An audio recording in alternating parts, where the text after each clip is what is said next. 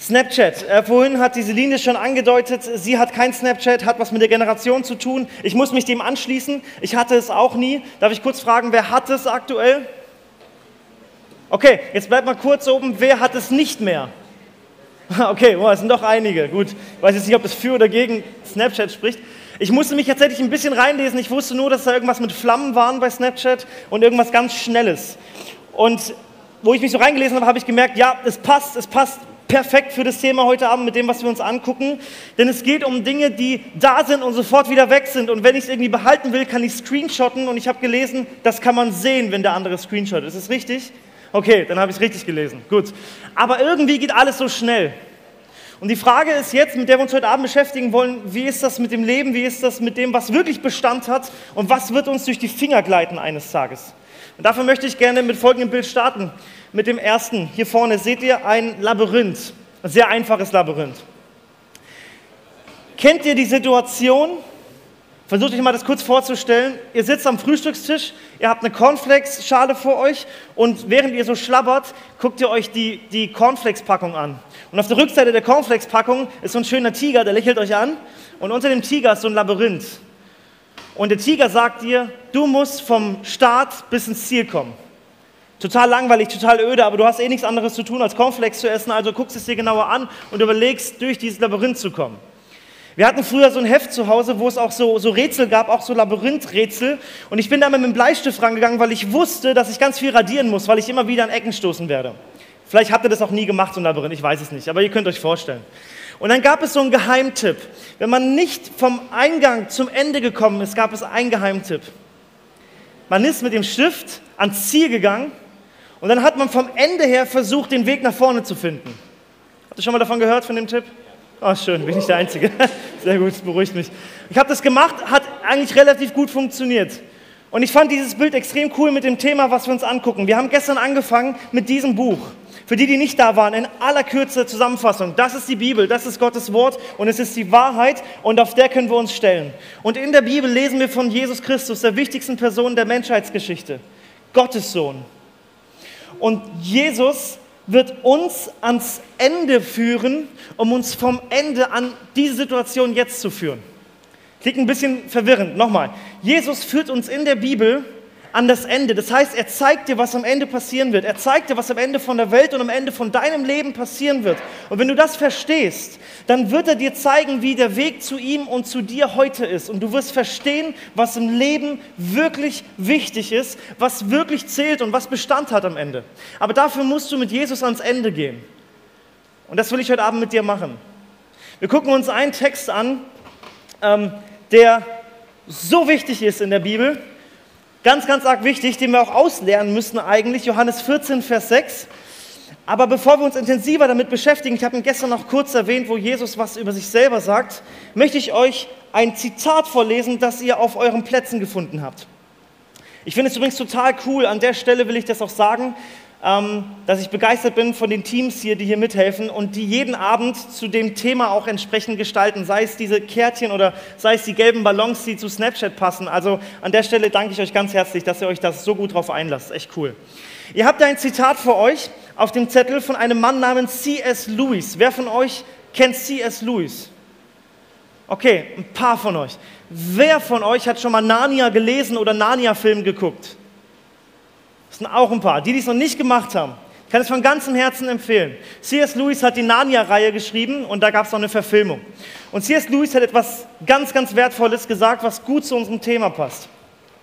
Er sagt, wenn wir in uns selbst ein Bedürfnis entdecken, das durch nichts in dieser Welt gestillt werden kann, dann können wir daraus schließen, dass wir für eine andere Welt erschaffen sind. Dieses Bedürfnis hat jeder Mensch, ein tiefes Loch in seinem Herzen. Es ist ein Wunsch, das Bedürfnis nach Annahme, nach Liebe, die unabhängig von meiner Person ist und nach einem Leben, das weiß, warum es lebt. Und jetzt kannst du in deinem Leben viel nehmen, du kannst viel greifen. Wir haben hier vorne die drei gerade gehört und gesehen, was die alles sich gekauft haben. Und ich glaube, das sind eigentlich zutiefst Dinge, die wir versuchen irgendwie in unser Leben reinzustecken, um unser Leben noch mehr zu genießen und reicher zu machen. Und wir füllen da etwas, was wir nicht richtig gefüllt bekommen. Und das ist, was Louis sagt. Louis sagt, da ist etwas, was du hier nicht stillen kannst. Und wenn das so ist, dann heißt das, dass du eigentlich für eine ganz andere Welt geschaffen worden bist. Ich glaube, dass, dass Kinder Gottes eines Tages bei ihrem Vater im Himmel sind, ewig leben werden beim Vater. Und ich freue mich drauf. Und darum wird es heute Abend auch gehen. Und ich kann nicht mehr als zu beten und dich einzuladen, zu diesem Vater zu kommen. Denn das ist eigentlich die Welt und das Zuhause, für das du geschaffen worden bist. Und wenn ich das verstanden habe, wisst ihr was, dann kann ich leben, ohne alles erlebt haben zu müssen. Kennt ihr die Wünsche? Ich weiß nicht, was für Wünsche du hast in deinem Leben. Ähm, vorhin hat der Samuel ein bisschen erzählt von seinen Wünschen, die er hat. Ich habe früher immer den Wunsch gehabt, ich, ich, möchte heiraten, ich möchte ein Kind haben. Jetzt habe ich ein Kind, jetzt kommt das zweite und ich denke mir, oh, ich würde so gerne erleben, dass mein Sohn eines Tages heiratet und, und dann wäre es eigentlich cool, irgendwann noch Opa zu sein und das wird nie aufhören. Du wirst immer mehr Wünsche haben, aber es ist nie genau das, was du wirklich, wirklich brauchst. Das sind wunderbare Sachen. Aber ich glaube, dass wenn, wenn ich das mit Jesus verstanden habe und mit dem Ende und da, wo ich sein werde, weißt du was, dann muss ich das alles nicht mehr erleben. Ich würde sehr gerne mal noch eine Reise durch Schottland machen. Ich würde gerne New York sehen. Aber weißt du was, ich muss es nicht mehr. Ich wäre gern Großvater, aber weißt du was, ich muss es nicht mehr. Wenn ich es werde, danke Gott, aber ich muss es nicht mehr, weil ich für etwas ganz Größeres lebe. Und diese Perspektive wird dein Leben verändern, zutiefst. Und ich sage dir was, es befreit dich. Es befreit dich von den Erwartungen, die du an andere stellst und sie an dir stellen. Und jetzt möchte ich mit dir diesen wunderbaren Bibelvers angucken oder den Bibeltext aus Johannes 14. Wir gucken uns die Verse 1 bis 6 an, aber ich möchte Stück für Stück mit euch durchgehen. Und ich gucke jetzt bewusst keinen Text an, wo drin steht, dass ähm, das eine kaputt gehen wird, das andere wirst du ewig haben. Ich möchte mit dir jetzt einen Hauptgedanken verfolgen, der dir helfen wird, alles andere als zweitrangig zu sehen. Ich hoffe es zumindest. Hier spricht Jesus selber, also der Sohn Gottes. Und er sagt folgendes zu seinen Jüngern. Lasst euch durch nichts in eurem Glauben erschüttern, sagte Jesus zu seinen Jüngern. Vertraut auf Gott und vertraut auf mich. Im Haus meines Vaters gibt es viele Wohnungen. Und wenn es nicht so wäre, hätte ich dann etwa zu euch gesagt, dass ich dorthin gehe, um einen Platz für euch vorzubereiten? Und wenn ich einen Platz für euch vorbereitet habe, werde ich wiederkommen und ich werde euch zu mir holen, damit auch ihr dort seid, wo ich bin. Jesus sagt es hier kurz bevor er stirbt. Er wird nicht mehr lange am Leben sein. Und er hat es seinen Jüngern auch gesagt, aber sie haben das nie so wirklich gecheckt. Wir dürfen es jetzt wissen, wenn wir das lesen. Und er sagt als allererstes, das finde ich wunderschön, euer Glaube muss nicht erschüttert sein. Was ist das für ein Glaube? Das ist das, warum wir hier sind. Ich glaub's. Was ist das? Ich glaube an diesen lebendigen Gott der Bibel. Ich glaube, dass er seinen Sohn gesandt hat, um mich zu retten. Ich vertraue ihm. Das ist der Glaube. Und Jesus sagt jetzt, weißt du was, dieser Glaube muss nicht erschüttert werden. Das heißt nicht, dass du auch mal Zweifel hast und An Ankämpfungen hast in deinem Leben. Und du hast Fragen zum Glauben und das ist alles da. Aber was Jesus sagt ist, wenn du ihm vertraust, gibt es nichts mehr, was es erschüttern muss, weil er stark ist. Er sagt es in Verbindung damit, dass du an ihn glauben sollst und an Gott. Und er und Gott sind letztendlich eins, Vater und Sohn und Heiliger Geist, sie sind alle eins. Und jetzt kommt ein wunderschöner Teil. Guck mal, was hier steht. Im Haus meines Vaters gibt es viele Wohnungen. Im Haus meines Vaters. Was sagt das über einen Ort aus, wenn jemand sagt, das ist das Haus meines Vaters? Dann sagt er, das ist ein Beziehungsort, das ist ein Familienort. Da ist mein Vater und da werden alle Kinder von diesem Vater sein. Es ist ein wunderbarer Ort. Mit anderen Worten ist das der Himmel. Der Himmel ist der Ort, wo Gott ist, wo das Vaterhaus ist, da wo du eigentlich zu Hause bist, wenn du sein Kind bist. Da wo du eigentlich hingehörst. Und ich will dir die Frage stellen, wenn du heute Abend hier bist und du lebst vielleicht schon mit Jesus und du hast mit ihm schon angefangen und bist so im Glauben unterwegs, dann will ich dir mal die Frage stellen, wie oft du dich mit dem Himmel auseinandersetzt. Wir hatten es gestern davon, wie wunderbar und herrlich ist es, die Bibel zu lesen. Und jetzt will ich konkreter fragen, liest du die Bibel mit dem Blick auf, auf die Himmelszeilen? Wo geht es um den Himmel? Ich verspreche dir, je mehr du dich mit dem Haus des Vaters beschäftigst, desto mehr wirst du dich freuen. Wir haben, meine Frau und ich, wir haben im August unseren Urlaub für September geplant. Ich hatte im September noch eine Woche Sommerurlaub und wir haben überlegt, wo gehen wir hin als Familie. Da geht man dann in ein Familienhotel, das macht am meisten Sinn. Da gab es ein richtig schönes in der Rhön. Wir haben uns das ausgesucht, wir haben es gebucht und in dem Moment, wo wir es gebucht haben, hätten wir sagen können, okay, jetzt ist alles fix, jetzt können wir uns darauf freuen, Laptop zu und zurück in den Alltag. Aber irgendwas hat uns da sitzen lassen auf dem Sofa am Laptop und wir haben noch ein bisschen gegoogelt. Wir haben geschaut, was, was, was kann das Hotel? Was ist da alles drin? Also wir haben das nicht unbedacht gemacht mit den Buchen, aber wir wollten uns noch ein paar Bilder angucken. Wir haben uns Bilder von der Gegend angeschaut. Wir haben uns angeschaut, wie das da ist. Und je mehr Fotos wir uns angeguckt haben, desto mehr haben wir uns gefreut. Die Bibel ist voll von Urlaubsfotos des Himmels. Und das ist eines, und ich glaube eines der wichtigsten. Und je mehr ich mich damit beschäftige, ich sage es euch, desto mehr freue ich mich.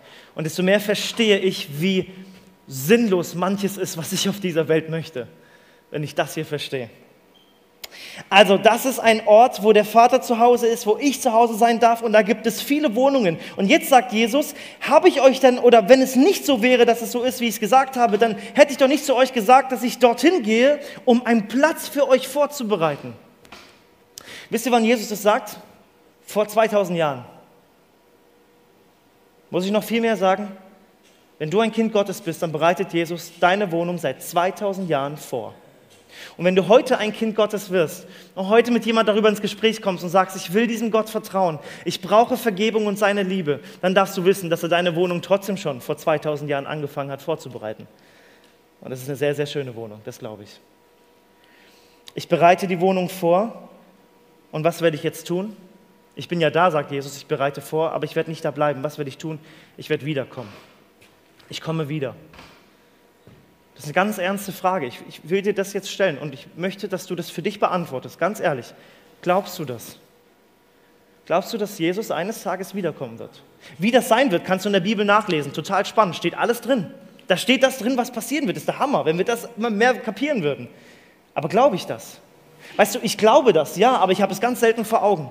Denn wenn ich es mir öfter vor Augen malen würde, dass Jesus wiederkommt und mich holt, dahin, wo ich eigentlich hingehöre, vielleicht sterbe ich auch vorher, das kann sein, aber vielleicht kommt Jesus auch vorher wieder. Aber was macht das mit meinen Prioritäten in meinem Alltag? Alter, da verschwimmt so viel, was gar nicht mehr wichtig ist. So vieles, wo ich sage, warum habe ich da investiert? Warum habe ich da Geld ausgegeben? Warum habe ich meine Zeit dafür investiert? Es gibt so viel, was Wichtigeres. Was ist wichtiger? Menschen für diese Wohnung zu gewinnen, diese Botschaft weiterzugeben. Jesus kommt wieder, das glaube ich, absolut. Und ich hoffe, dass du mit ihm gehst. Und jetzt kommt der schönste Teil. Ich versuche mich ein bisschen zu steigern, ich hoffe, ihr merkt es, ich benutze so viel Superlative, aber jetzt kommt wirklich das Schönste. Jetzt kommt der Grund, warum Jesus wiederkommt und dich holt. Und ich habe mich mit diesem Vers wirklich lange beschäftigt, weil der sehr intensiv ist, vor allem mit dieser einen Zeile. Guck mal, was da steht. Da steht, damit. Damit was jetzt? Warum hole ich dich wieder? Damit du endlich einen Ort hast, wo es keine Tränen mehr gibt. Damit du endlich einen Ort hast, wo es dir für ewig gut geht. Damit du endlich einen Ort hast, wo alles golden ist, wo alles scheint. Nein, das stimmt nicht. Nicht an erster Stelle. Ja, der, der Himmel ist ein Ort ohne Tränen. Offenbarung steht es so wunderbar. Es ist ein Ort, wo Gott deine Tränen alle abwischen wird. Stell dir das mal vor. Die Tränen der Menschen, die auf dieser Welt so viel Leid erleben mussten, alles wird weg sein. Weißt du, das ist alles wunderbar, aber das sagt Jesus hier nicht. Was ist das Erste, was Jesus sagt und das Einzige an der Stelle? Er sagt, ich möchte, dass du da bist, wo ich bin. Und weißt du, wenn es, wann, wann das dich überhaupt nicht jucken wird, diese, diese Aussage? Ganz ehrlich, es wird dich überhaupt nicht jucken, wenn du keine Beziehung zu ihm hast. Weil dann denkst du halt, ja gut, schön, dass du da bist. Aber was passiert, wenn du eine Beziehung zu Jesus hast? Weißt du, das, was Jesus gemacht hat, kann ich gar nicht in Worte fassen. Die Bibel erklärt es uns. Die Bibel sagt uns, dass unsere Schuld, unsere Natur, die von Gott getrennt ist und die von Gott nichts wissen will und sich von ihm so distanziert hat und jeder Gedanke, alles, was gegen Gottes Willen ist, was Schlimmes, was Böses, all das klagt uns an. Ich habe ein großes Problem. Es ist wie ein Film über mein Leben, wo alles gezeigt wird und Gott guckt sich's an. Und das ist ein Problem.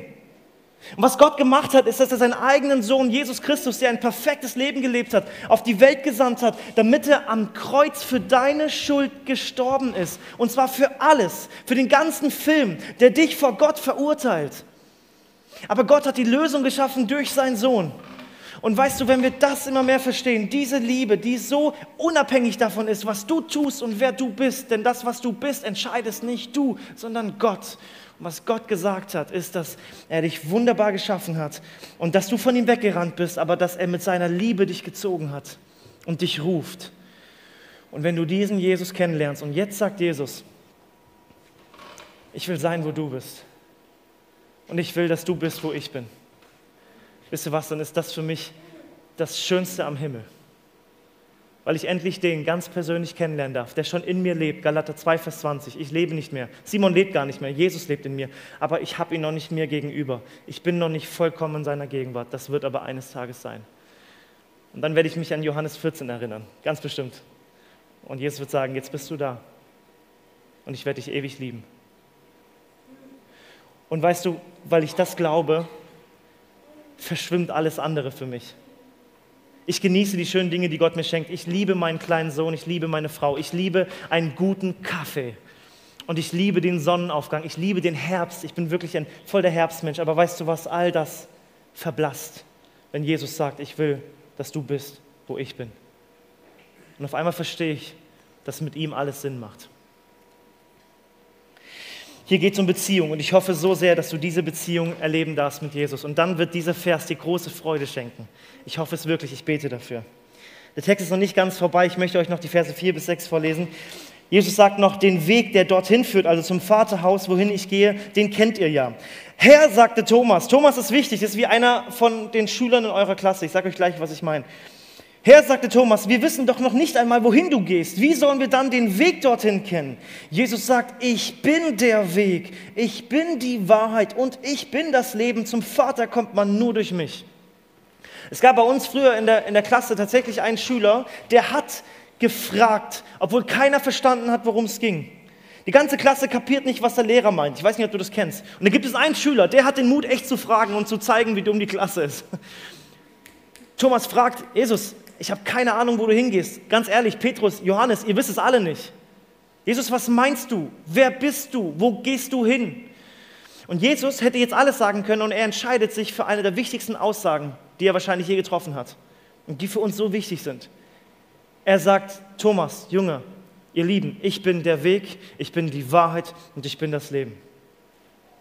Drei Gründe, warum alles verblasst, und alles keinen Bestand hat und warum es sich lohnt, für das Große zu leben. Jesus sagt, ich bin der Weg. Weißt du, was das nicht heißt? Das heißt nicht, dass Jesus dir sagt, guck mal, ich zeige dir jetzt den Weg, wie du zum Vater kommst. Das sagt Jesus nicht. Jesus sagt, ich bin das. Stell dir mal kurz vor, das gilt jetzt für alle unter 18-Jährigen, ähm, ihr seid mit dem Auto unterwegs in einer Stadt. Ihr könnt es euch vorstellen, die anderen wissen ja, wie es ist. Also, ihr fahrt mit eurem Auto in einer fremden Stadt und ihr wollt eure Oma besuchen. Eure Oma ist in die Stadt gezogen. Ihr habt kein Google Maps und ihr seid richtig altmodisch. Das heißt, ihr wisst nicht, wo ihr hin müsst. Ihr haltet an an einer Kreuzung und ihr kurbelt euer Fenster runter.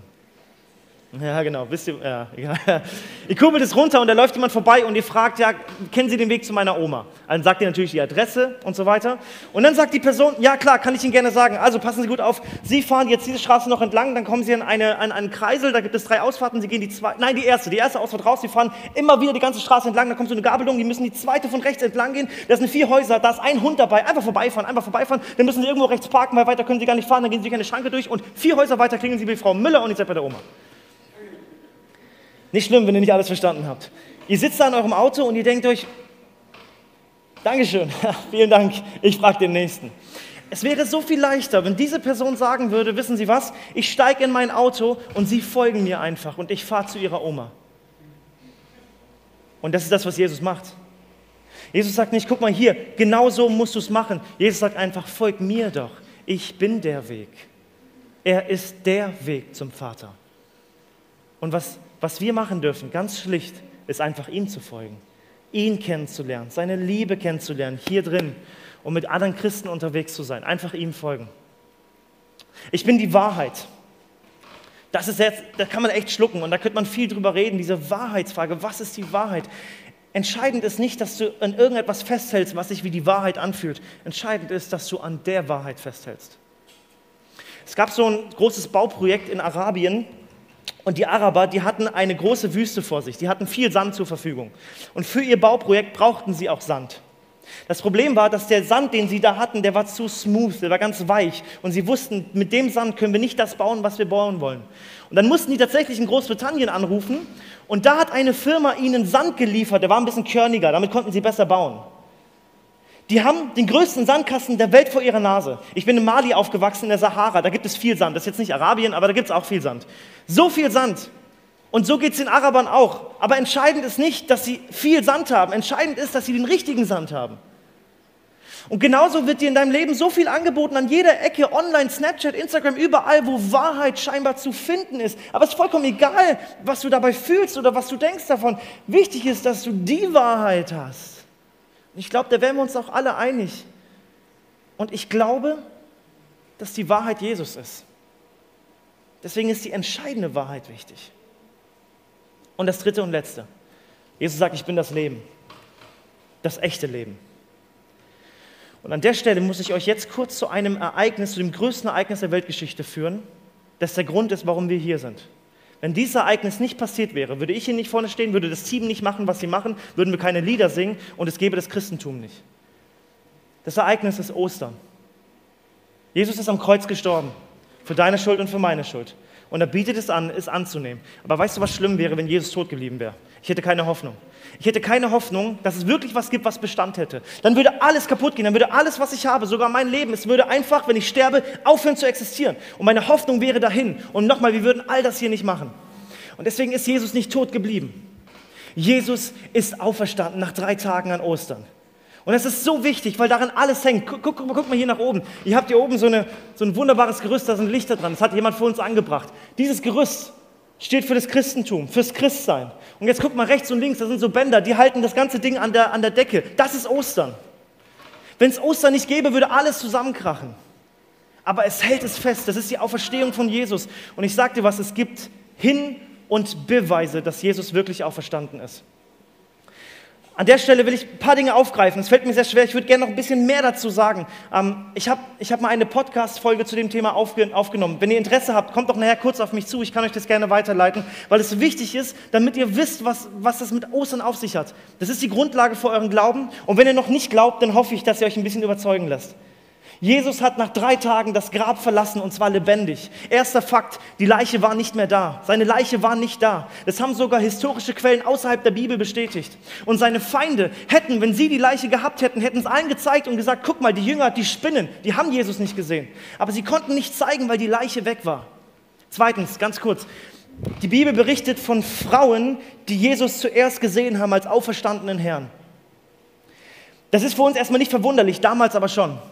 Denn damals war das tatsächlich so, das ist total traurig, aber es war einfach Kultur, dass Frauen vor dem Gesetz nichts galten. Also wenn du jemand überzeugen wolltest von der Wahrheit, dann hast du keine Frauen als Zeuginnen benutzt. Ich bin froh, dass die Zeit lange vorbei ist. Aber was machen die Geschichtsschreiber in der Bibel? Was machen sie? Sie schreiben von Frauen. Und das würdest du niemals tun. Wenn du Menschen von einer Lüge überzeugen möchtest, dann benutzt du keine Frauen in dem Beispiel. Warum haben sie Frauen benutzt? Weil es die Wahrheit ist. Und weil Gott sowieso Mann und Frau von dem Wert her absolut gleich sieht, gar keine Frage. Aber es war einfach die Wahrheit. Hättest du niemals gemacht, wenn du das eine Lüge gewesen wäre und überzeugen wolltest. Und dritte und letzte, ganz kurz. Wisst ihr, was der Hammer ist? Dass zehn von zwölf Jüngern für ihren Glauben an den auferstandenen Jesus gestorben sind und noch viel mehr Leute. Hunderte Menschen haben auferstandenen Jesus gesehen und sind dafür gestorben. Und das haben wir in der ganzen Geschichte der Welt nicht. Wir haben Menschen, die für ihre Religion sterben, aber nicht, weil sie es wissen, sondern weil sie es glauben aus seiner Überzeugung. Aber die Jünger hätten gewusst, wenn sie für eine Lüge sterben würden. Und das machen nicht zehn oder hunderte Jünger unabhängig voneinander. Versteht ihr das? Sie hätten es gewusst, wenn es eine Lüge gewesen wäre. Aber sie wussten es, weil sie nicht nur ich glaub's, sondern ich weiß es. Glaube ist nicht Verstand abschalten. Das ist das Leben, das Jesus dir schenkt. Deswegen habe ich eine Hoffnung, die über den Tod hinausgeht. Jesus lebt. Das darfst du glauben und wissen und annehmen für dich. KB, ein amerikanischer Rapper, der hat mal gesagt, das Leben ist kurz, die Ewigkeit ist lang. Wie bei allem gilt, investiere am meisten in den Ort, wo du am längsten sein wirst. Unser Leben, dein Leben auf der Welt mit all dem Snapchat und all dem Zeug, was du erlebst und auch alles Schönes, keine Frage, aber es ist so kurz.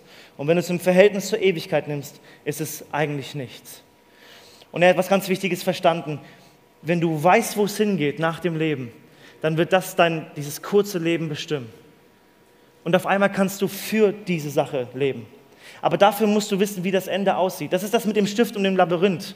Oder das ist so, wie wenn du, das machst du wahrscheinlich gar nicht, wie wenn du äh, einen Kinofilm angucken willst und du hast irgendwie die Möglichkeit, vorher schon das Ende zu gucken.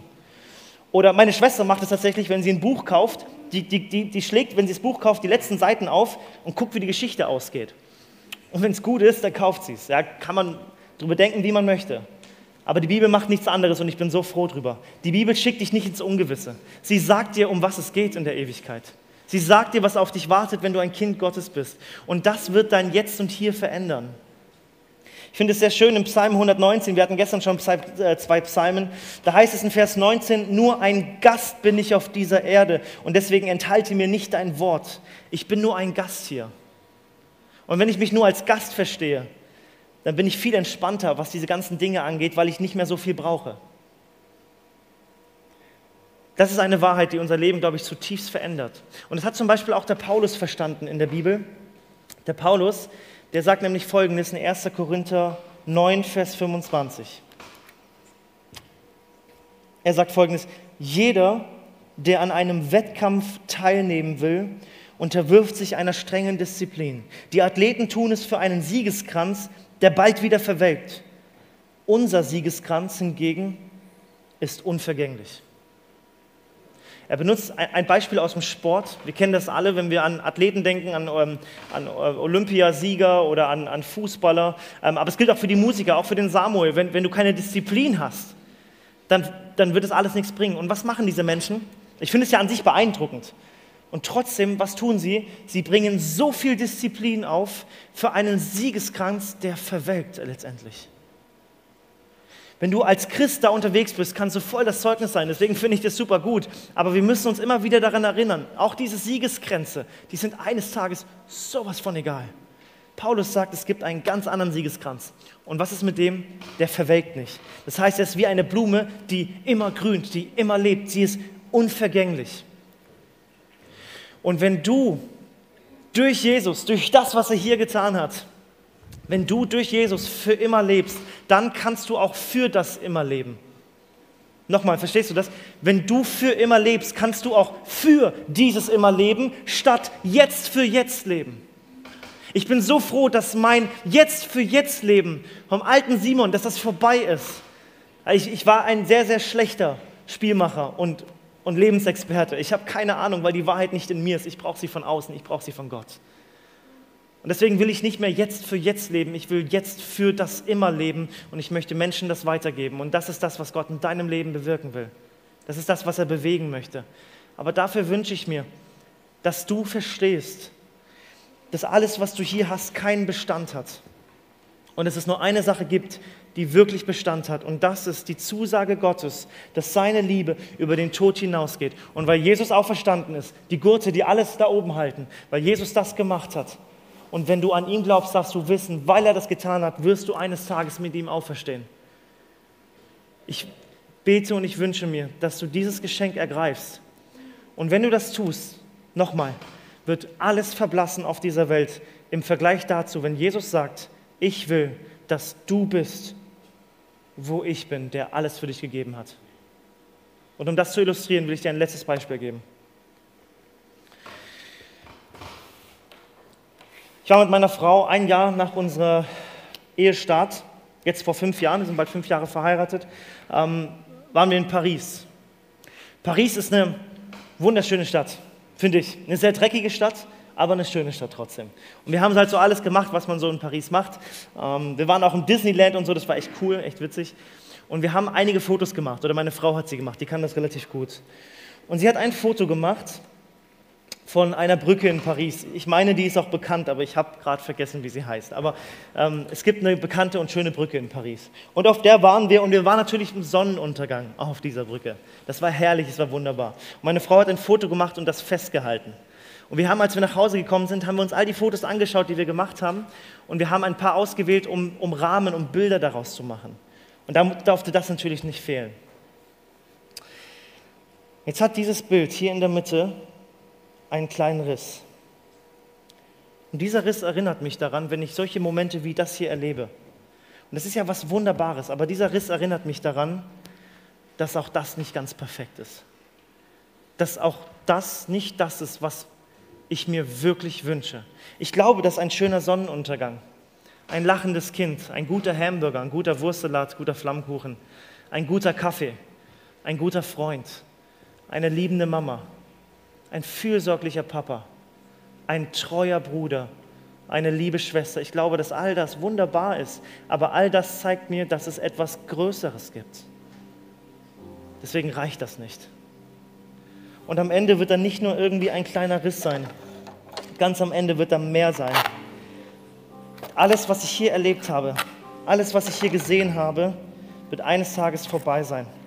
Und weißt du, ich kann mich über diese Dinge freuen und das tue ich auch, aber ich möchte mich nicht darüber freuen, weil ich denke, dass das irgendwie etwas ist, was mich auf ewig ausfüllt, sondern weil ich glaube, woher es kommt. Und wenn ich jetzt den kennen darf, von dem das kommt, dann werde ich verstehen, warum es all diese schönen Dinge gab. Das ist ja gar nicht alles schlecht, aber ich darf wissen und darf glauben, dass das eines Tages einfach weg sein wird. Und was dann sein wird, ist das, wonach ich mich von ganzem Herzen sehne. Und das ist das, was ich mir für dich von ganzem Herzen wünsche. Dass du eines Tages bei Jesus sein darfst und dich freuen darfst, weil er gesagt hat, weißt du, ich wollte, dass du bist, wo ich bin. Und all diese schönen Dinge, das sind Dinge, die leiten mich auf ihn hin. Die zeigen mir, das geht kaputt, ich habe das nicht in der Hand. Das ist das Erste. Ich werde es verlieren eines Tages. Ich kann es nicht greifen. Ich greife in der Welt danach, aber sobald ich sterbe, muss ich loslassen und alles zerfließt runter. Das ist der erste Gedanke. Und der zweite Gedanke ist, wenn ich das hier so weggeschnitten habe und wie Müll weggeschmissen habe, dann wird es eines Tages, wenn du ein Kind Gottes bist, wirst du vor Jesus stehen. Und es wird für dich, alles, was du davor erlebt hast, wird für dich sein wie Müll im Vergleich. Das ist schön, aber es ist im Vergleich wie Müll, weil das das Schönste ist. Und deswegen lebe ich nicht mehr für jetzt. Ich lebe für immer. Und ich möchte Menschen lieben, wie Jesus Menschen geliebt hat. Und ich erlebe, wie er mich verändert. Und es gibt für dich keinen Grund mehr zu warten. Es gibt keinen Grund zu warten. Komm einfach zum Vater. Komm zu Jesus. Das ist etwas, was heute passieren kann. Und wenn du das glaubst, dann bitte, bitte halte dir vor Augen, alles Schöne wird eines Tages weg sein. Und dann kommt das Allerschönste. Und das ist der Sohn Gottes, das ist Jesus. Ich freue mich total drauf. Ich würde mich freuen, wenn wir uns da wiedersehen. Ich bete mit uns zum Schluss.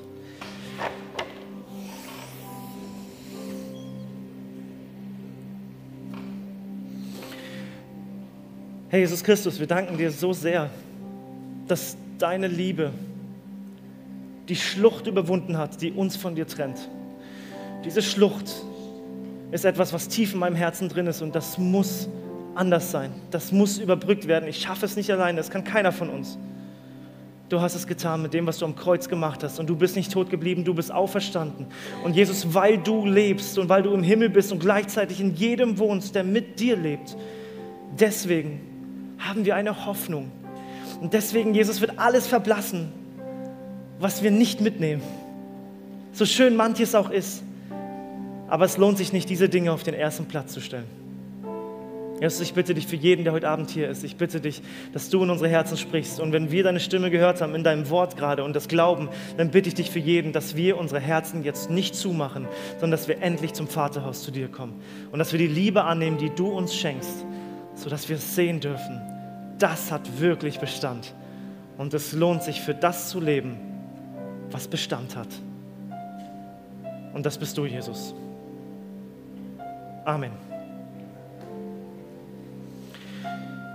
Ich will dich von Herzen einladen, ähm, bei dem nächsten Lied, das die Band mit uns singen wird.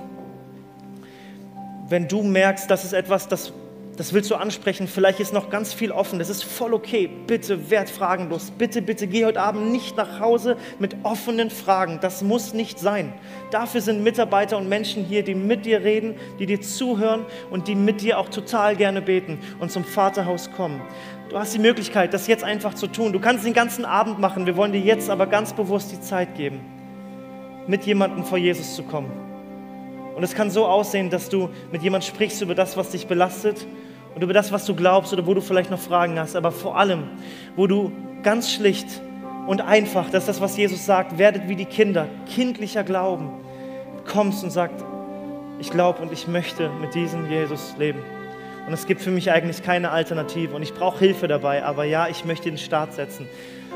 Das kannst du zu jeder Zeit deines Lebens. Und heute Abend wollen wir euch die Möglichkeit dazu geben. Macht davon Gebrauch. Macht das gerne. Gottes Segen dir.